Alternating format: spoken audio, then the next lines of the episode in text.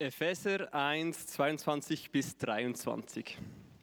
Alles hat Gott ihm, also Jesus, zu Füßen gelegt und ihn, den höchsten Herr, zum Haupt seiner Gemeinde gemacht. Sie ist sein Leib, der Schöpfer und Vollender aller Dinge, lebt in ihr mit seiner ganzen Fülle.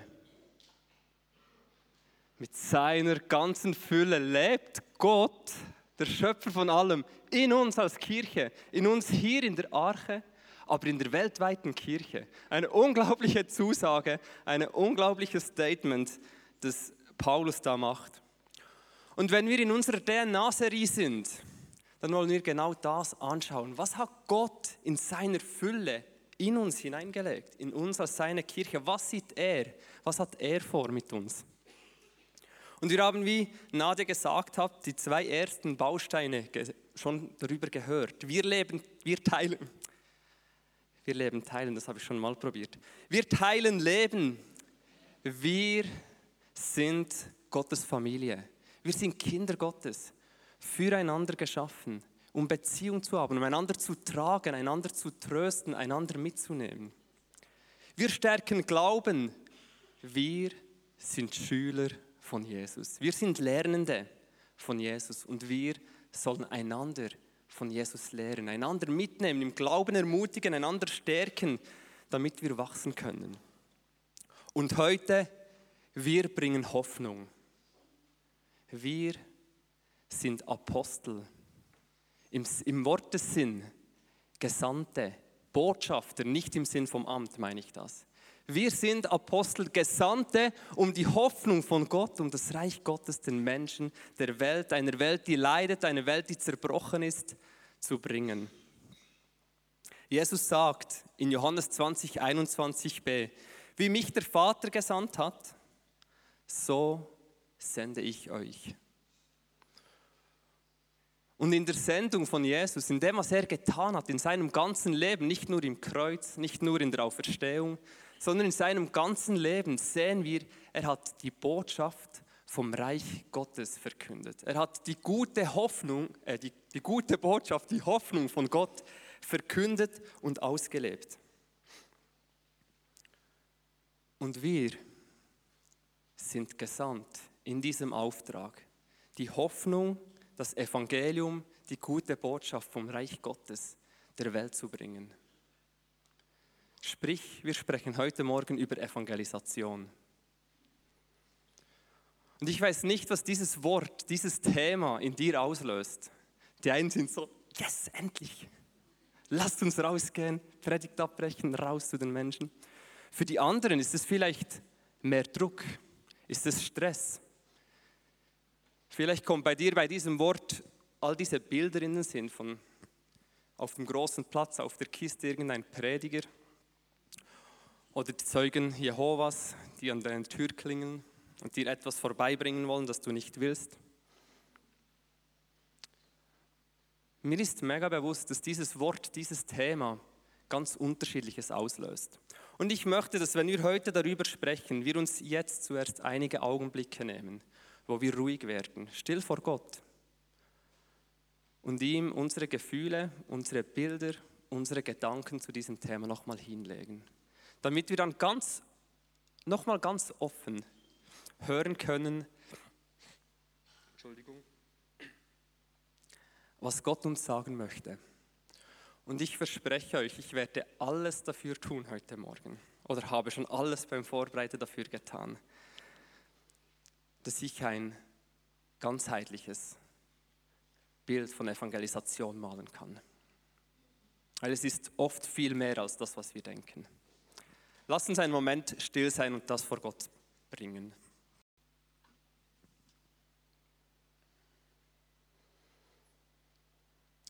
Vater im Himmel, du bist ein Gott der Hoffnung und hast deinen Sohn ausgesandt, um Hoffnung zu bringen.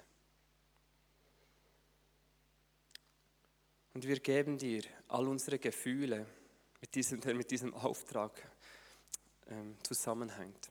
Ich bitte dich, dass du uns zeigst, wie du uns als Kirche zum Hoffnungsträger gemacht hast und wie du uns siehst.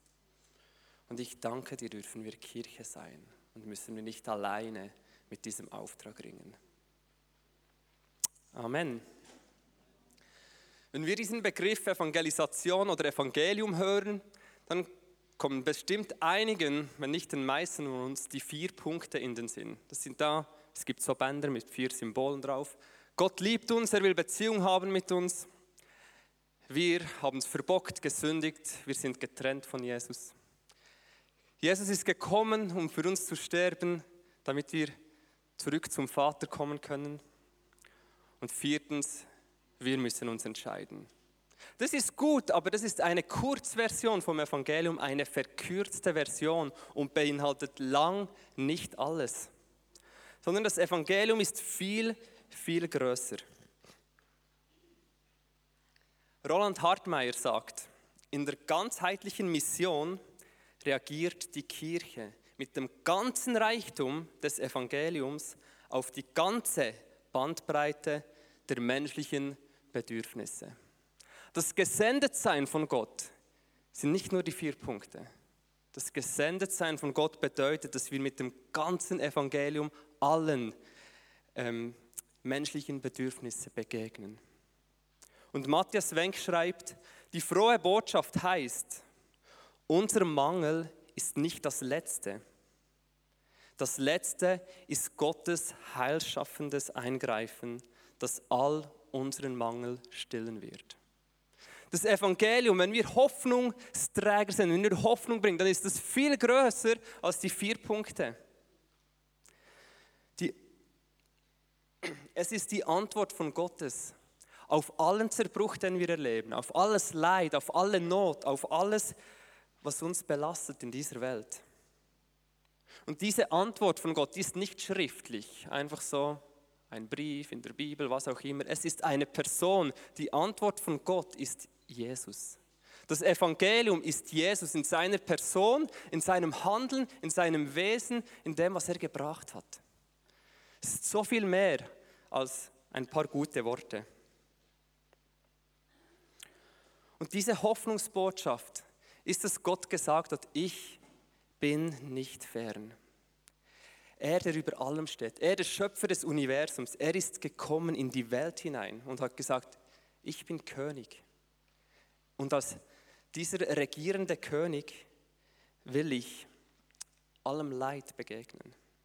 Es ist so viel Leid, so viel Zerbruch, so viel Einsamkeit, so viel Not in dieser Welt. Und ich komme und greife ein. Ich lasse euch nicht alleine. Ich bin nicht ein Gott, der wegschaut, ich bin ein Gott, der hinschaut und nicht nur schaut, sondern ich komme und ich handle. Das ist die gute Botschaft. Jesus ist gekommen, Gott ist gekommen, er greift ein, da, wo es nicht mehr weitergeht bei uns.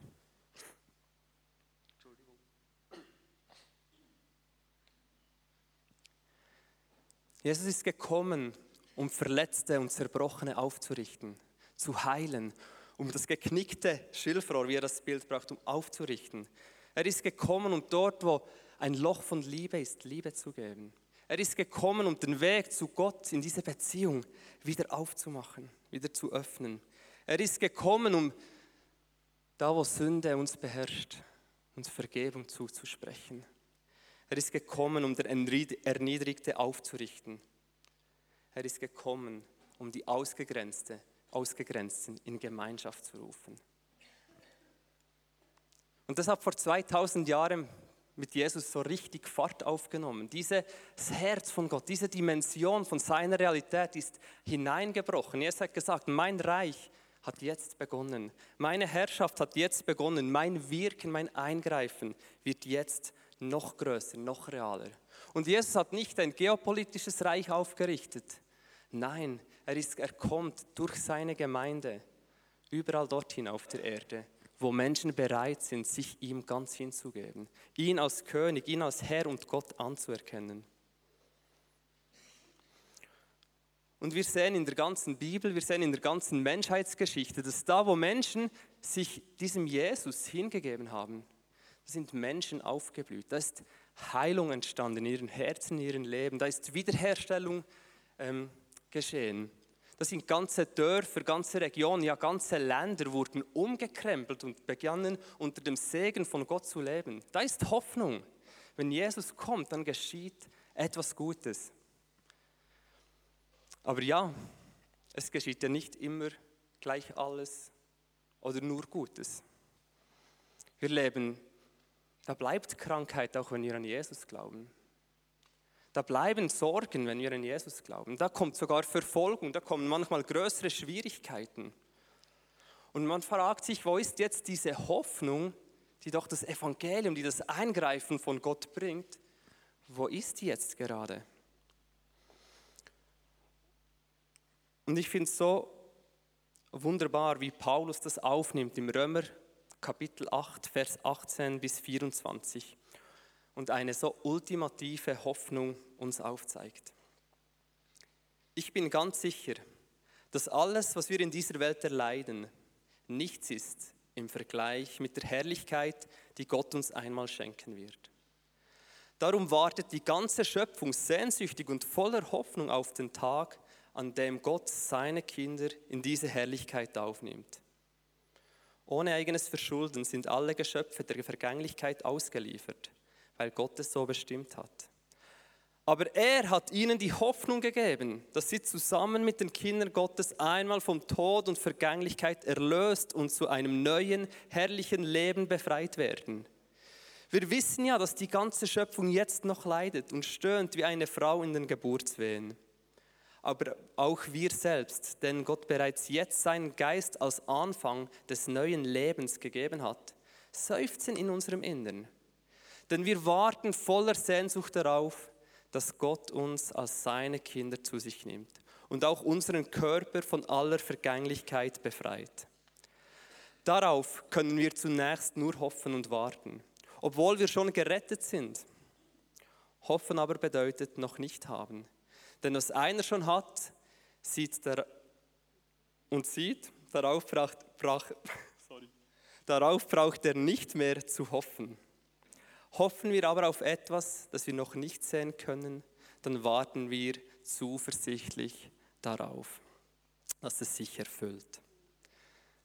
Wenn Jesus kommt, dann wird sein Reich, also wenn Jesus wiederkommt, dann wird sein Reich und das erfüllte Leben, das perfekte Leben in Perfektion und Vollkommenheit Realität werden. Dann wird sein Reich komplett da sein. Da wird keine Träne mehr sein, kein Leid, kein Schmerz, keine Krankheit, ja, kein Tod.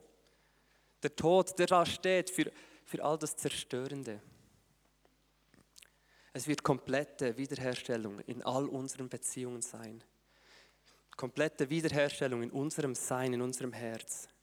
Die Schöpfung wird nicht mehr stöhnen und jammern. Sie wird wieder fruchtbar sein, überall. Und das ist denen verheißen, die an Jesus glauben, die ihn aufnehmen, die ihn ihren Herr und ihren Gott nennen. Was für eine Hoffnung. Die Hoffnung, die über alles irdische Leben hinausgeht. Diese ultimative Hoffnung, die Paulus dann im 1. Korinther 15, 19 noch nochmal bestätigt. Wenn der Glauben an Christus uns nur für dieses Leben Hoffnung gibt, sind wir die bedauernswertesten unter allen Menschen. Es ist diese ewige Hoffnung, diese über über das Lebensweg hinausragende Hoffnung auf die komplette Wiederherrschung, auf das komplette, perfekte Leben, das Gott uns geben will. Das ist unsere ewige Hoffnung. Doch Gott sei Dank ist das nicht die einzige Hoffnung. Ist Gottes Hoffnung nicht nur ewig? Denn ansonsten würden die, das Vier-Punkte-Evangelium reichen. Gut, Ticket in den Himmel, wir haben es geschafft. Juhu! Nein, zum Glück nicht. Denn das Leben, wir haben es gelesen, der Geist hat schon jetzt den Anfang des neuen Lebens in unser Leben hineingelegt. Er ist schon jetzt in unserem Reich, äh, in unserem Werk. Er will uns begegnen, er will uns hier und jetzt schon Heil und Wiederherstellung schenken. Und das primär durch seine Kirche, durch dich, durch mich, respektiv durch uns zusammen.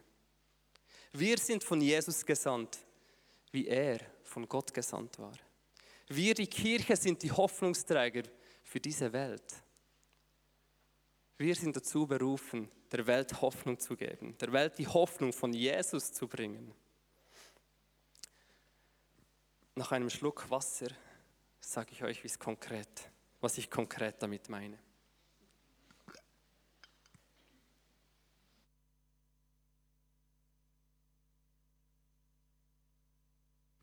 das Tischchen.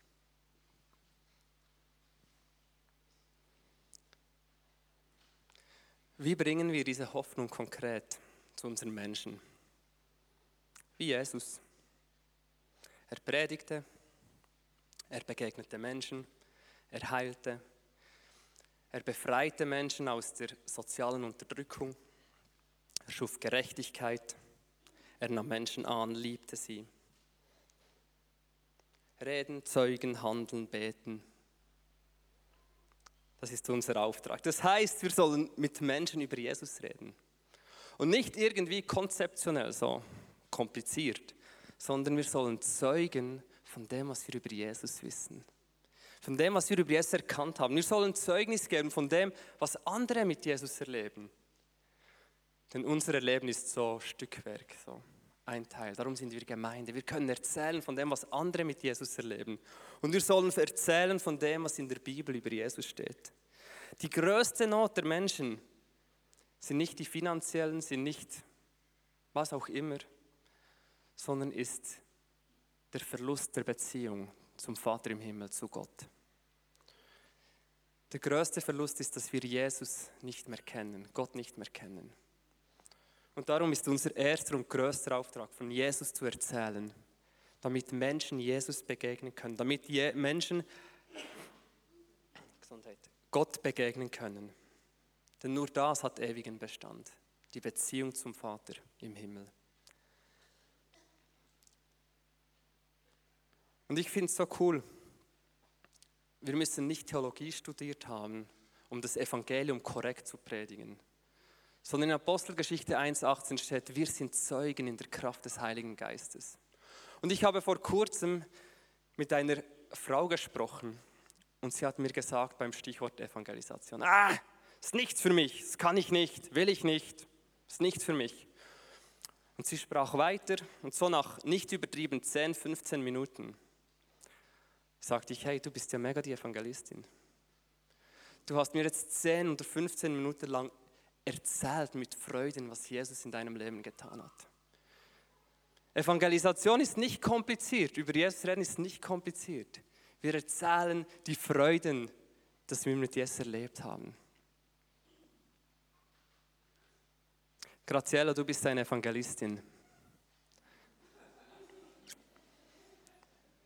Wäre ich nicht bekehrt gewesen, wärst du auf bestem Weg dazu gewesen, mir zu zeigen, wie gut unser Gott ist.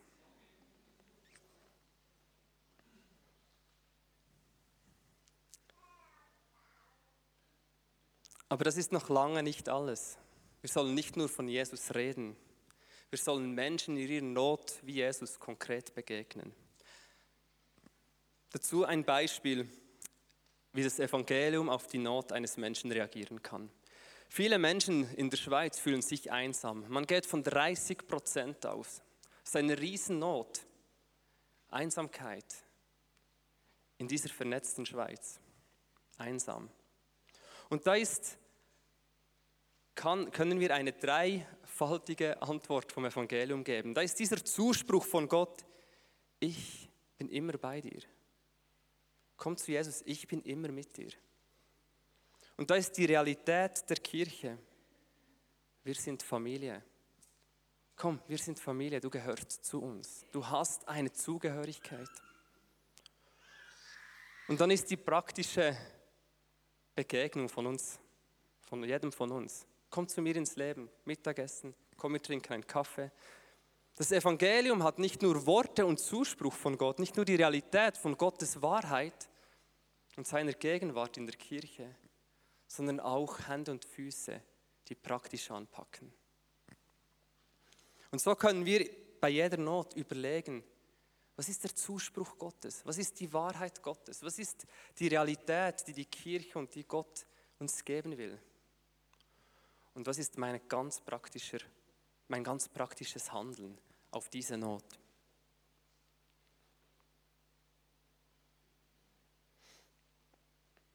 Evangelisation ist nicht nur Mund, sondern ist Hände und Füße. Evangelium, das Evangelium ist nicht zu klein für die große Not der Welt. Die Not ist groß. Wir lesen die Zeitung, wir schauen in unser Umfeld, die Not ist riesig, der Zerbruch ist riesig. Doch das Evangelium ist größer. Gott ist größer. Und Gott hat gesagt, ich komme auf diese Erde, ich komme und greife ein durch die Kirche, durch uns. Und ich bin so froh, dass diese Hoffnung von Jesus durch uns kommt und nicht durch mich. Weil ich bin so begrenzt.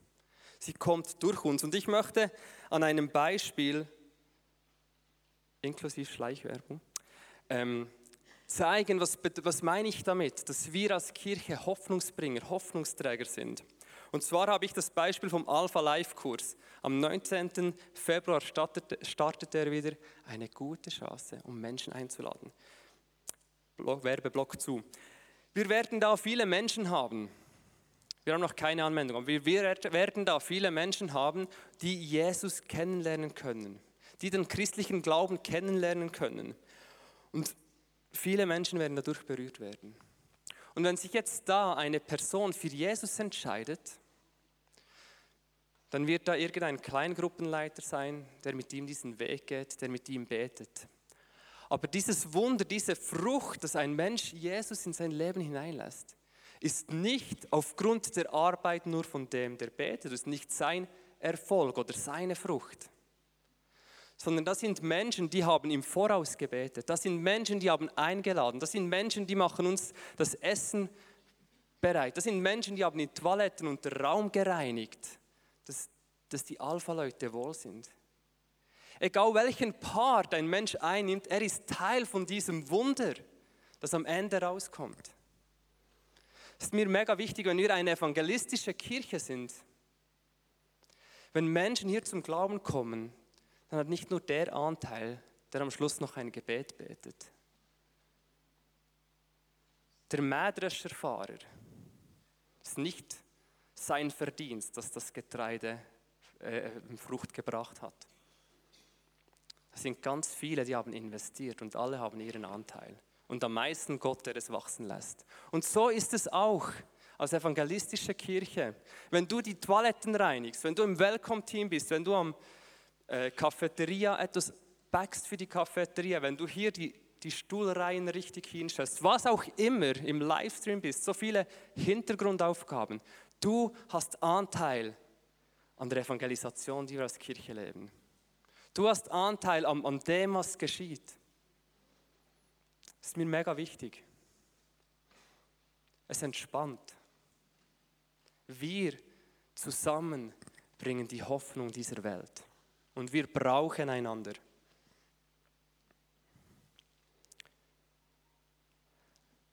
Lasst uns also eine evangelistische, hoffnungs bringende Gemeinde sein. Lass uns also unseren Dienst, unser Investment, unsere Beziehungspflege immer mit dieser Gewissheit haben, wir sind Apostel. Wir sind Gesandte, damit Menschen Jesus begegnen können.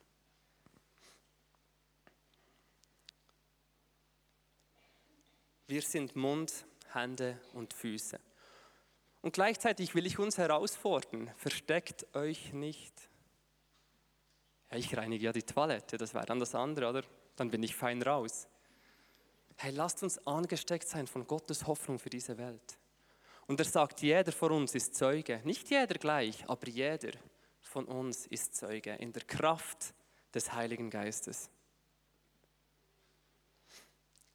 Wir bringen Hoffnung. Nicht irgendeine Hoffnung, nicht eine billige Hoffnung. Wir bringen Jesus. Jesus ist die Hoffnung. Er ist die Kraft, die verändert. Er ist der, der eine ewige Hoffnung bringt, aber eine reale Hoffnung hier und jetzt. Wir sind Apostel und nicht Bepostel. Denn die Not, die ist jetzt real. Wir sollen jetzt gehen und nicht irgendwann Zeuge sein, sondern Apostel. Hä? Lasst uns gehen. Es ist jetzt Zeit was einem beim Gärtner alles in den Sinn kommt. Hey, hey. Wir sind jetzt berufen, Gottes Botschaft zu verkünden. Band kommt auf die Bühne. Und ich möchte dich einige Fragen stellen. Und mich auch. Denn auch wenn ich darüber predige, es fällt mir nicht einfach. Ich muss mich immer wieder entscheiden. Evangelisation, eine hoffnungsbringende Gemeinde zu sein, braucht immer wieder die Entscheidung von uns. Bist du bereit, dich dieser Berufung zu stellen? Bist du bereit, deine Gaben einzusetzen, dass die Welt Hoffnung erfährt? Bist du bereit, für eine evangelistische, dich für eine evangelistische Kirche zu entscheiden? Bist du bereit, dich in die, diese Bewegung von Jesus, die er begonnen hat, Hoffnung und Heil zu bringen, hineinzustellen mit deinem ganzen Leben?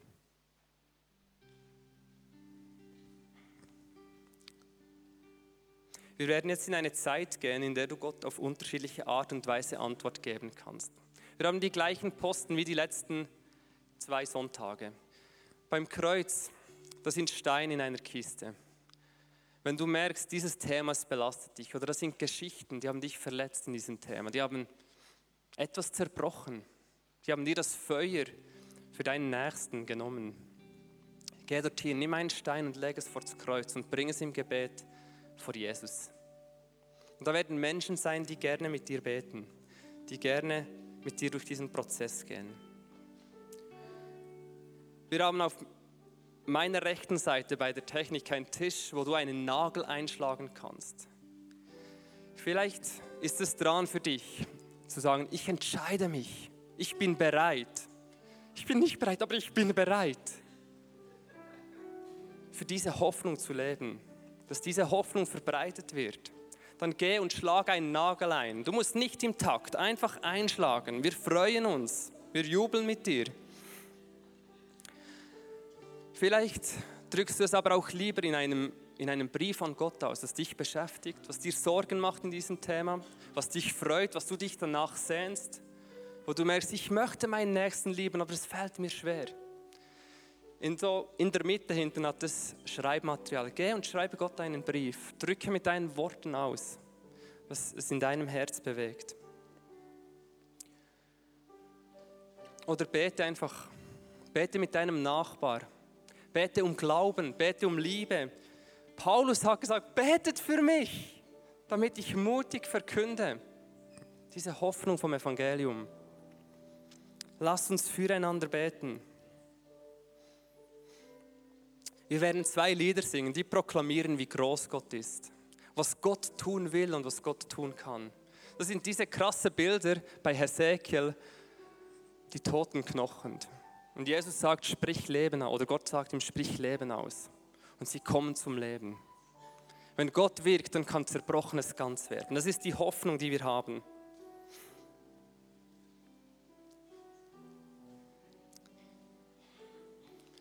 Ich möchte beten und dann gehen wir in diese Songs.